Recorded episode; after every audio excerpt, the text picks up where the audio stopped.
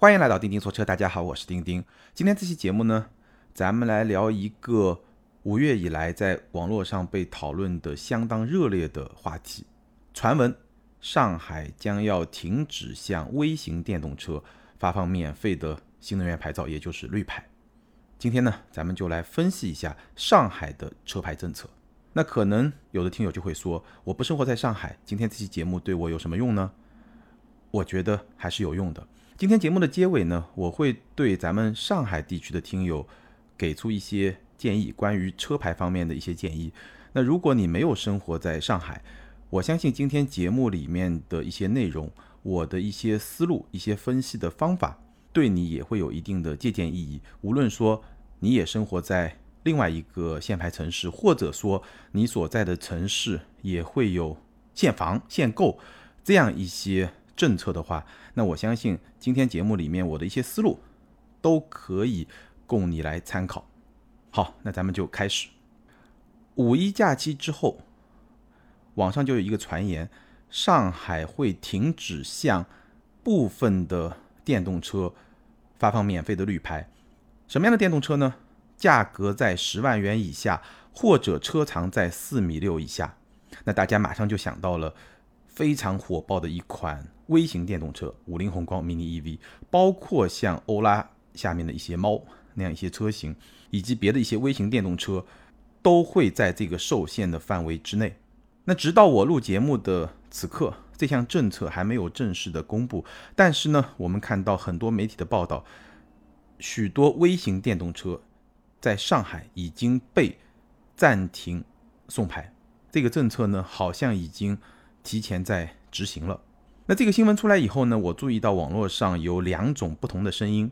第一种呢，很多报道会去指责上海歧视微型电动车，这是一个声音。另外一个声音呢，我注意到上海本地的居民他们的一些声音，大多会支持这项政策。所以两种观点的冲突还是比较激烈的。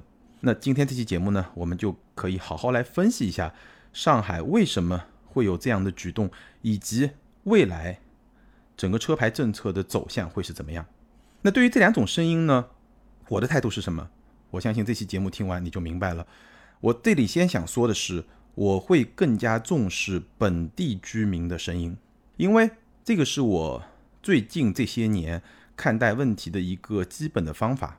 用一个英文世界的俗语叫 “skin in the game” Skin 皮肤 in the game 在游戏中，这句话什么意思呢？就是说，如果对于一项政策也好，一件事情也好，我们要更加的重视那些在游戏中有切身利益的这么一些群体的声音。skin in the game，我不知道中文怎么来翻译啊，大概你可以说切肤之痛，或者说切肤之力，就是。这件事情，这个游戏你自己就是一个利益相关者，你在这件事情里面是有直接的利益的。那样的话，你的观点、你的表态会更加的真实，不是那种围观的群众，对吧？说话不用负任何责任，你的表态是跟你的利益相关的。那 skin in the game，我觉得是一个我们观察不同的群体表态的一个方法，也是你自己。采取行动，对某一件事情发表观点的一个很好的办法。比如说，我自己最近就一直用这个标准来要求自己。比如说，我们聊了很多的中国品牌、国产车，对吧？很多朋友说要支持国产车。那最近呢，我就买了一点比亚迪的股票，因为在中国品牌里面，我确实会比较看好比亚迪。当然，可能我现在的这个消费阶段，我不太会去买一辆比亚迪的车。好像没有特别适合我的车，但是我会用这么一种行动来让自己 skin in the game，就是让我自己能够真实的用我的利益和这个我的判断去挂钩起来。那我觉得我会更加的认真、更加的慎重去发表我的观点，并且用这个观点来指导我的行动。我没有给大家推荐股票的意思啊，我的意思就是说，当我真正把自己的利益放进去的以后，我的很多的观点的表达。我真正能够为我观点的表达去负责。那同样到车牌这个事情呢，我也会更加重视本地居民的这些声音。那今天这期节目呢，我觉得我主要还不是从一个评论者、第三方的这个角度，这个角度当然也有，但更重要的是，我想从一个 player，就是一个游戏里面的玩家的角度来给大家解读上海的车牌政策。因为我相信咱们的听友，如果说你生活在上海，你需要做出一个好的决策，那你需要的是这么一个玩家的角度。如果说上海车牌的分配是一场游戏，那你就是这个游戏里面的玩家。你用什么样的姿态来玩这个游戏，对你来说是非常非常有价值的。如果你不生活在上海，那你们当地的这个车牌的政策或者别的一些商品的限购政策下，你怎么样来玩这个游戏最有利？我觉得也需要一个 player，就是一个玩家的视角来看这个问题。那今天呢，我就尝试着用这个案例。给大家来分享一下我看待这些问题的一个思路，一个分析的方法。好，那我们先来简单给大家介绍一下上海车牌的政策，因为很多听友应该没有生活在上海，咱们听友里面上海听友的比例，我看了一下后台，可能还不到百分之十。上海牌照的政策呢，现在分为两种牌照，一个就汽油牌，就是蓝牌，蓝颜色的牌照；还有一个呢，就是新能源牌，就是绿牌，绿颜色的牌照。汽油牌上海是采取什么样一个方法来限制呢？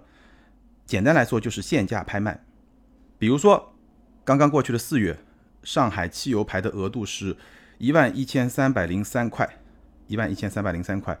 然后呢，有很多人去拍卖，中标率是百分之四点七，最低价是九万两千八百块钱。那很多外地的朋友呢，会误解上海的这个拍牌政策，他们会觉得上海是一个拍卖拍牌，所以呢价高者得。其实不是的，上海现在这个拍卖呢叫限价拍卖。不是价高者得，或者不是绝对意义上的价高者得，什么意思呢？我非常简单的来描述一下它的流程和规则，就是它会有一个基础的指导价，然后呢，你每一次的出价只能在这个基础指导价，或者说当下这个价格可能已经上去了，对吧？你只能在当前价格的基础上加三百块钱，也就是说你不能盲目的出高价。那在整个拍牌过程中，一个小时，前面半个小时你可以出一次价，后面半个小时你可以出一次价。真正有决定意义的是后面半个小时的那次出价，往往是在最后十五到二十秒来出价。你出完价以后呢，还要输入一个验证码，然后呢还要通过网络发送这个价格。所以基本上你在出价的当时，你出的价格会是当前价格可能加五百块钱、六百块钱，你是有一个自己主观的判断。最后呢还有一些运气的成分，然后。价高者得，所以表面上是价高者得，实际上呢，我觉得这场游戏你可以把它看作是两个因素来决定的。拍卖卖说明它是有价格的，你要花九万多块钱才能获得一块蓝牌。拍是什么意思呢？我觉得上海的这个拍，你可以把它理解为是带有游戏性质的摇号，什么意思呢？就是本质上运气还是占了非常重要的成分。当然，他把它设计成了一个游戏，所以呢，你也可以在一定程度上去提升你的这个中标率。如果你玩这个游戏玩的特别好的话，如果你的网速特别快，你的这个输入速度特别快，你的输入验证码的这个速度，包括你反应特别快的话，那你确实能够提高中标率。但本质上，我觉得这是一个带有游戏性质的摇号。所以呢，上海的拍牌政策就是拍加上卖。有价格，你需要付钱，同时呢，有一定的运气成分，有偶然性，大概是这么一个方案。那这个方案呢，我个人认为是一个比较好的方案，相比单纯的摇号凭运气，是一个更好的方案。为什么这么说呢？我们可以从不同的参与方，或者说这个游戏不同的利益方来分析，这是一个多赢方案，几乎对所有的参与方都是有利的。为什么这么说呢？首先，我们从政府的角度来说，有关管理部门的角度来说，它增加了收入。每块牌照九万多块钱，一个月一万多块牌照，那一个月拍牌的收入就是九个多亿，接近十个亿，一年就一百多个亿。那这一百多个亿就可以用来发展城市的道路交通，增加了一些可以用来改善交通的资源。这个是从有关管理部门的角度来看有好处。从拍到车牌的。人的角度来看呢，同样是有好处的，因为他得到了两个东西。虽然他付出了九万多块钱，但首先这个九万多块钱是保值的。虽然现在是限价，但是整体上来说，上海车牌的价格还是缓慢的去爬升，所以这个九万多块钱至少它是保值的，它随时可以卖。所以原则上来说，他不是花了九万多块钱买了一块车牌，而是说他花了九万多块钱，他把九万多块钱存到了某个账户里面，然后他就获得了一个通行权。九万多块钱随时可以赎回，而且呢还会有一个合理的收益，保值的作用是有的，这是第一。第二呢，拍到牌照的人获得了更加充分的路权，这是一块路权更加充分的牌照。怎么说呢？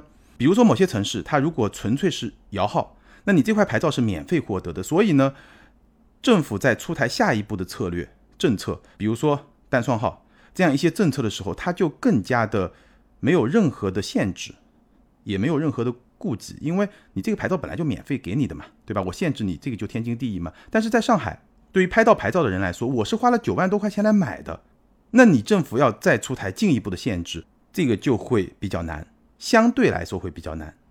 你想想是不是这个道理？我已经买了，你再限制我单双号只有一半的时间能用，是不是不讲道理呢？对吧？相对来说，再要进一步的限制会比较难。所以从这两个方面来说的话，对于拍到牌照的人来说，这个政策是对他来说是非常有利的。我花了九万多块钱，这九万多块钱呢，我不要用了，我随时可以拿回来。然后呢，我的通行权得到了更充分的保证。那对于没有拍到牌照的人来说，为什么也是有利的呢？因为这个拍牌政策。你虽然没有拍到牌照，但相对来说，你要拍到这个牌照概率会比较高，会比较容易。上海的中标率百分之四点七，我说了四月份，你再看看北京的中标率，北京的朋友大家肯定是知道，对吧？你要获得一张牌照会变得非常非常的难，概率很低，包括新能源牌照的中标的概率也非常非常的低。这个就是说，你没有拍到牌的人，在上海其实他的处境也会更好一点。所以我说这是一个多赢的方案。对于所有参与者来说都会更好一点。这个方案应该说，在上海已经执行了二十年有了吧？我印象中好像是有了。最早是不限价的，现在是限价的。无论如何，汽油牌的这么一个拍卖方案、拍牌方案，我觉得相对来说不是绝对的，相对来说还是比较合理，也是比较公平的。可能有朋友说，怎么怎么会是公平呢？九万多块钱才能买一块牌照，那有些城市可能免费就能拍到牌照。九万多块钱怎么会公平呢？这个是公平的，为什么呢？因为我们可以把你获得在城市里面通行的权利、开车的权利，看作是你占用了一定的公共资源。因为你占用了一定的公共资源，所以你付出一笔价格，其实是比较公平的。如果你免费摇到一块牌照，反而。你也不能说不公平吧，因为那个拼的是运气嘛，也是公平的。但是那个公平和这个公平是不太一样的。可能你听不懂这个话，我给你举个例子，比如说你们家小区，你有一辆车，但是呢你没有买车位，那有一些地面的车位可能就先到先得，但是你还是要付停车费的。为什么呢？因为这个地面车位它的产权是属于全体业主，有些业主不开车，但是呢你不能说我开车的业主就免费占用了这个资源，不开车的业主他。也有权利分享这个资源带来的收益，所以你还是要付停车费的。那牌照你付的这个钱和这个停车费是同样一个道理。有一些市民，有一些居民，他没有车，他不开车，但是呢，这个路是公共资源，他也有一部分的权益。所以你开车的人付钱给税收或者给政府的财政，相当于你也是支付了一定的费用，来让那些没有车的朋友也能够去享受这个公共的资源，大概是这么一个道理吧。但是呢。上海汽油牌照无论如何，这个拍牌政策，我觉得是一个比较合理的政策。那在上海呢，汽油牌它的原则是跟人不跟车，也就是说，你买了一辆车，你拍到一块牌照以后，你把这个车卖掉，这个牌照仍然是跟着你走的，你可以把它放到下一辆车上，只要这个车符合上海的标准，比如说一些环保标准这样的一些标准。不过呢，这个牌照，汽油牌它是不能自由转让的，但是你可以委托拍卖。比如说，我不想要这块牌照了，我可以委托拍卖，跟下个月的政府发放的那些牌照一起拍卖，拍卖出来的多少价格，你就是多少价格。那我说过，这个价格还是一个缓慢上升的这么一个趋势，所以有一个保值的作用。这个是上海的汽油牌的规则。新能源牌呢，现在是免费送。当前在执行的政策是二月份公布的，纯电动的车型在上海可以获得免费绿牌的期限。二零二一年三月一号到二零二三年的十二月三十一号，也就是二零二三年年底，这个之后有没有还不知道。但是呢，这个阶段是有的。根据二月份刚刚公布的政策，插混车型呢，免费车牌的期限会更早，到二零二二年的十二月三十一号，也就是到明年年底就结束了。而且呢，插混车型你要获得免费的绿牌，还有额外的条件，就是你的名下不能有蓝牌。如果你已经有一块蓝牌，你就不能再去申请插混车型的绿牌。但是呢，如果你有一块蓝牌，你可以去申请纯电车型的绿牌。这个是二月份的政策，而且绿牌是跟人又跟车，什么意思呢？你申请一个免费的绿牌是根据你当时购买的这个车辆来申请的，也是跟着你这个人走的。你这块牌你是不能转让给别人的，跟着你的人走。而且当你这辆车卖掉之后，这块牌也不是跟着你走的，也会被没收。所以绿牌是跟人又跟车。好，这个就是上海的牌照规则，汽油牌、新能源牌两套办法。那这一次传言中的绿牌新政，这个新政打引号，因为还没有正式公布，它的背景是什么？为什么？上海会在两月份刚刚公布一个政策之后，短短两个多月，又要进一步的去限制像五菱宏光 mini EV 这样的微型电动车呢？它的背景是什么呢？它的背景其实可以非常简单的来描述。二零二零年的十月二十四号，上海公布了一项政策，扩大对外牌的限行范围。这个政策一公布，当时只是公布啊，正式的实施是从今年五月一号开始的。但是政策公布之后，上海新能源车的市场立刻就井喷了。什么概念啊？我给大家几个数字。去年十月份之前，北京、上海、深圳三个一线城市新能源车的上险量基本持平，上险就上保险的量基本持平。但是从十一月开始，也就是这个政策公布之后开始，上海新能源车的上险量超过了北京或者深圳的两倍，这个变化非常非常的大。再来一个数字，今年的一到三月，上海新能源车的上险量五点八万辆。相当于去年全年的一半，今年三个月相当于去年全年的一半，也是同期我刚刚说的汽油牌的两倍。三个月新能源车五点八万辆，我刚刚说了，汽油牌每个月基本上就一万多一点点，那三个月就是三万嘛，三万多一点点，五点八三万多一点点，基本上接近两倍。这么一个环境，导致上海的交通或者说道路的负载是比较大的。城市不堪重负，所以新政就必然。只不过我不太理解的是，为什么二月份刚刚制定的政策它就没有前瞻性，或者说前瞻性不够？这个确实是不太能够理解。那在这个情况下，你就可以想象进一步的去限制这个新能源车获取免费的牌照，这个就是一个必然的趋势。其实你去看啊，上海的车牌政策它有两条主线，第一条呢，总量限制。以匹配道路能力，就是你城市的道路是在不断发展的，但这个发展速度不会特别快，所以呢，车牌需要进行一个总量的限制，能够让车辆的数量和道路的能力匹配。这件事情上海已经做了二十年，这个应该说在全国来说还是比较领先的。这是第一个政策主线。那第二个主线呢，是最近这几年鼓励购买新能源车，但是毫无疑问，第一条的优先级要高于第二条。这个是毫无疑问的。那有些朋友在说，是不是这个政策里面有一些保护本地企业的意图？我觉得不能说不想，地方政府保护本地企业这个意图不能说没有，不能说完全没有。但是呢，肯定不是它的主要目标。它的主要目标就是我刚才说的两条：第一，要让道路更加的通畅，不能超过道路负荷的去发放车牌；那第二呢，鼓励卖新能源车。这是两条主线。保护本地企业这个就很难说，但是肯定不是主要的目标。那从这个角度来说呢，我们可以去推断，接下来上海这个政策它限制的标准不太可能是价格或者车长这样一些非技术类、非核心类的指标，我觉得可能性非常非常非常小。更可能的这个限制呢，是一些技术指标，比如说纯电车的续航能力，比如说纯电车的电池的能量密度。这样一些技术指标，其实可以去参考国家对于纯电车型补贴的那个标准，那个就是按照技术标准来的。上海这个车牌的限制，大概率也会根据这些技术指标来设定一些门槛，然后把每个月发放出去的这个绿牌的数量降下来。这个我觉得是一个大概的方向。从这个角度来说呢，微型电动车受限也不奇怪，因为价格、车长他们是不达标的。但是呢，与此同时，其实，如果是用技术指标来衡量的话，它们同样是不达标的。续航，如果我设个门槛两百公里、三百公里，那很多微型电动车是做不到的，对吧？电池能量密度同样是这个问题。所以从这个角度来说呢，我觉得不管接下来上海用什么标准来限制，但是微型电动车受限它并不奇怪。但是呢，对于五菱宏光 mini EV 这样一些微型电动车，它的销量表现来说呢，应该说影响不大。我觉得很多报道其实是有些夸大其词了。二零二零年，就去年，五菱宏光 mini EV 在上海的上险量是两千六百六十五辆，一年两千六百六十五辆。而你去看五菱宏光 mini EV 单月的销量就是三四万辆，那你看这个比例你就知道，就算它不在上海卖，其实对它整体的市场的表现影响也会不大。而且五菱宏光 mini EV 已经是去年销量最高，在上海地区销量最高的微型电动车，那说明对别的车的影响会更小，所以这个事实就非常的清晰了。那未来上海牌照政策会有怎样的走向？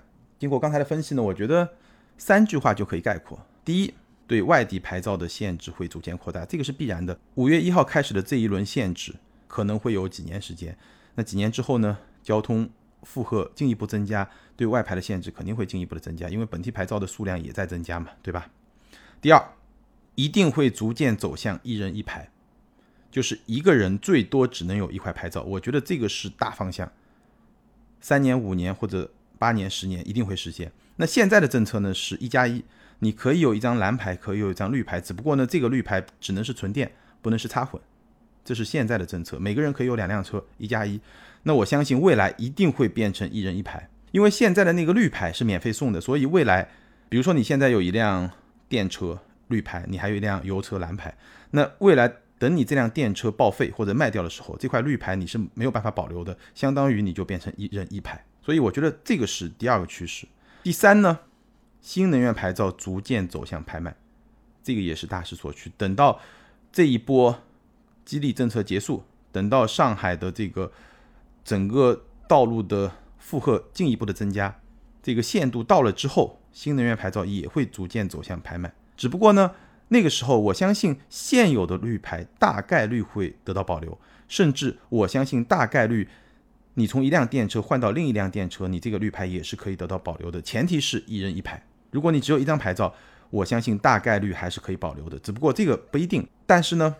整个的趋势，新能源牌照逐渐走向拍卖，这个也没有问题。所以你看得更远一点，八年、十年之后，我觉得上海的车牌政策应该是汽油牌拍卖、新能源牌拍卖，两个拍卖，两条线，价格可能会不一样，但是呢都会走向拍卖。而且呢，整个额度，汽油牌会越来越少，新能源牌呢会保留在一个相对比较高的这么一个水平，甚至呢可能会有一些缓慢的增长，大概是这么一个格局。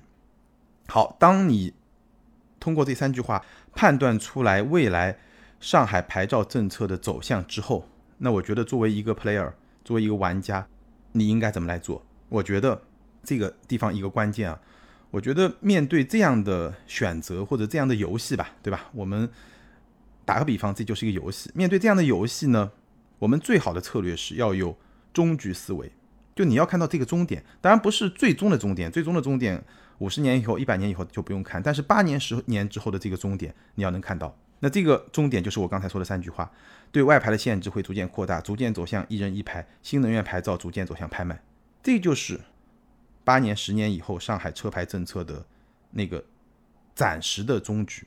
那如果说你看清楚了这个终局，你有了这么一个终局思维，那你的判断就很简单了。第一呢，入手汽油牌永远不会亏。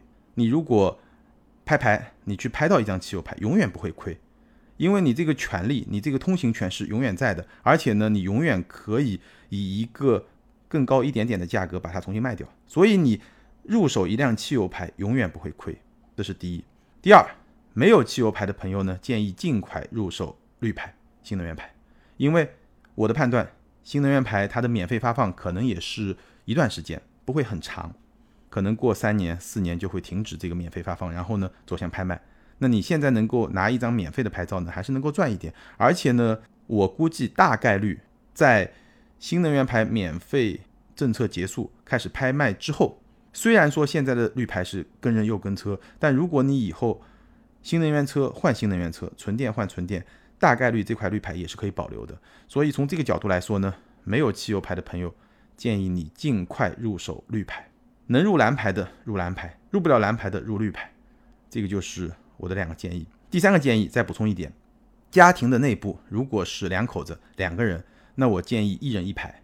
就如果你有一张蓝牌一张绿牌，那我不建议把蓝牌和绿牌放在同一个人的名下，你可以分别放在两个人的名下，这个在未来来看可能会相对更加安全一点。有可能啊，未来一人一牌之后，还是可以把你多余的牌照转让给直系亲属，对吧？夫妻这个问题可能也不大，允许你转让的概率是比较高的。但是呢，如果你现在未雨绸缪，先这个布局就是一人一牌，那我觉得会更加的安全，更加的可靠。这个就是我对上海的朋友，你安排家庭牌照的三个建议：第一，入手汽油牌永远不会亏；第二，没有汽油牌的朋友建议尽快入手绿牌；第三，家庭内部建议一人一牌。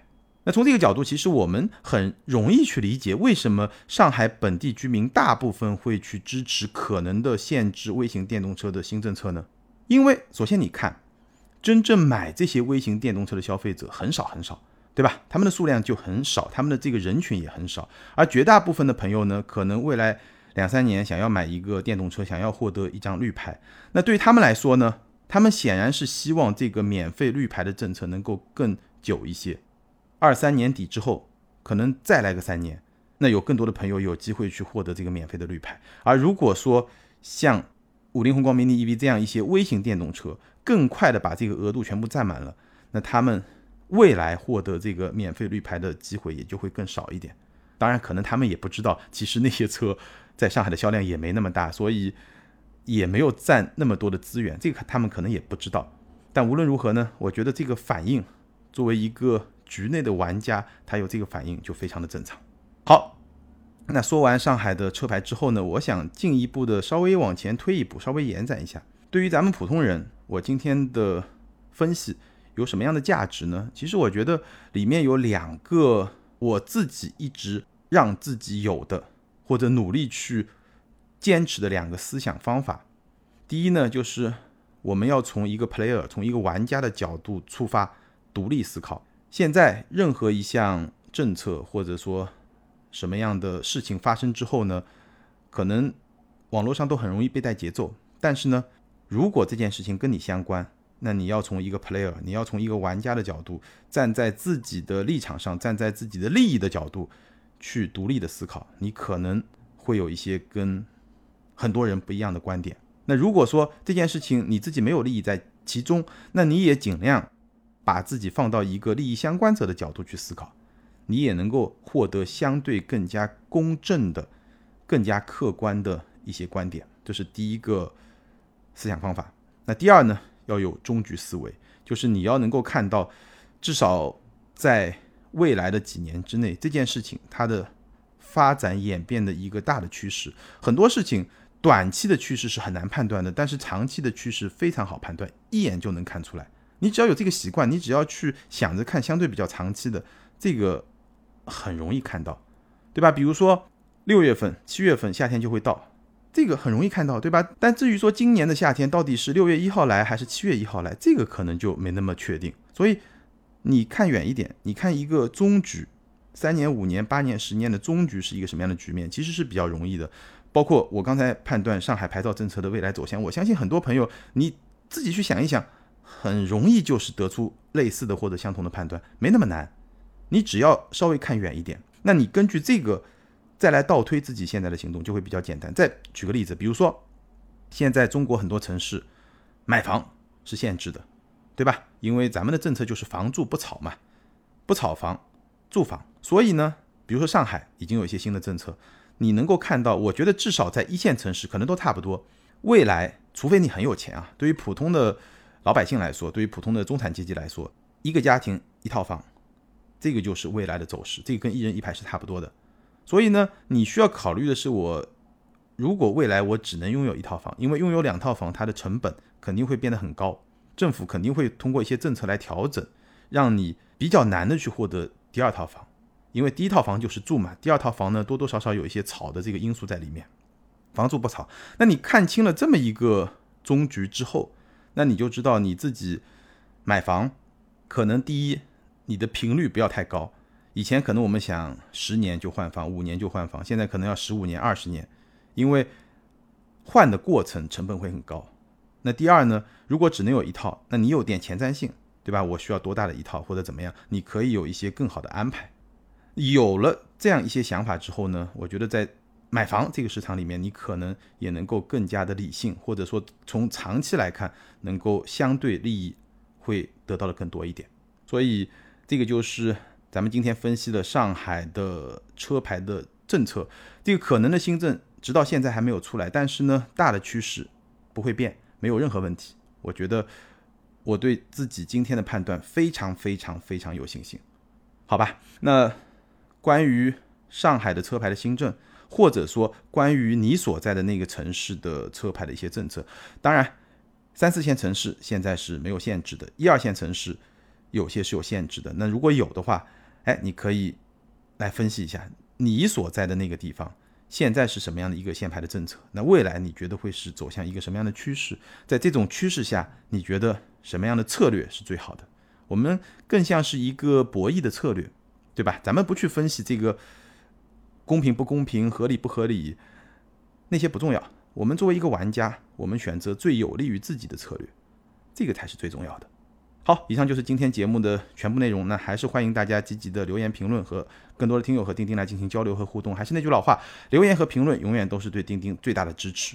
那接下来呢，我们来看上期节目的听友留言。上期节目咱们聊了华为造车的姿势。ID 是零下划线 CU 级 VG 四，这位听友他说，正如你所说，华为的生态大的汽车厂家不愿意刚开始就跟随，所以他找的合作伙伴不是最强的，比如说北汽，比如说小康，它的生态要逐步形成，那不是一天两天的事儿，拭目以待，希望华为成功。你说的很对，这个生态需要慢慢的建成，而且这个过程中呢，确实会遇到各种挑战，我们拭目以待吧。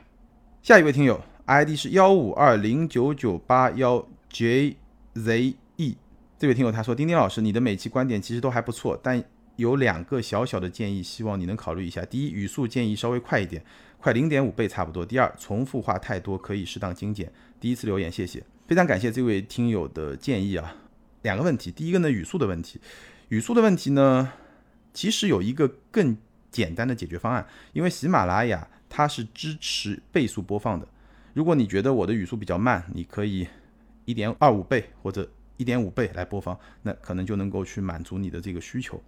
不同的语速，我觉得可能不同的人会有一些说话的习惯。那我自己呢，可能也是受到，可能老听友都知道我的嗓子不是特别的好，受到这个影响，所以语速相比可能两三年前的节目呢，会稍微的慢一点点。不过呢，句子和句子之间的有些停顿，我也会让我们剪辑的同事，哎。后期稍微做一些处理，希望能够更加让大家满意。第二点呢，重复话太多，其实我觉得这个里面可能有几个小问题。第一呢，很多时候呢，我是有一点点刻意的把某些话来重复。这个话怎么说呢？因为我之前也看到有一些听友评论啊，可能咱们的节目呢，有时候听一遍，有些关键信息会遗漏。或者说没有听清楚我在这个过程中分析的这个逻辑，所以呢，我会把我认为比较重要的关键点，或者我认为可能你听一遍容易被忽略掉的一些信息点，重复一下，重复一遍。因为听音频和看视频是两个不同的场景，看视频你会全神贯注的去看，而听音频呢，至少我是这样的，我不知道朋友们是不是这样，就是。我会比如说一边开车一边听，这个是我最主要的听音频节目的这么一个场景。我基本上每天会听，嗯，四十分钟到一个小时，上下班来回，一定会听。所以听音频你就没有办法那么的专注。所以呢，我会想把一些重要的观点稍微的重复一遍，强调一遍。这样呢，可能大家在听的过程中不会说我突然稍微有点分心，然后呢就不知道你在说什么，还需要专门倒回去去听。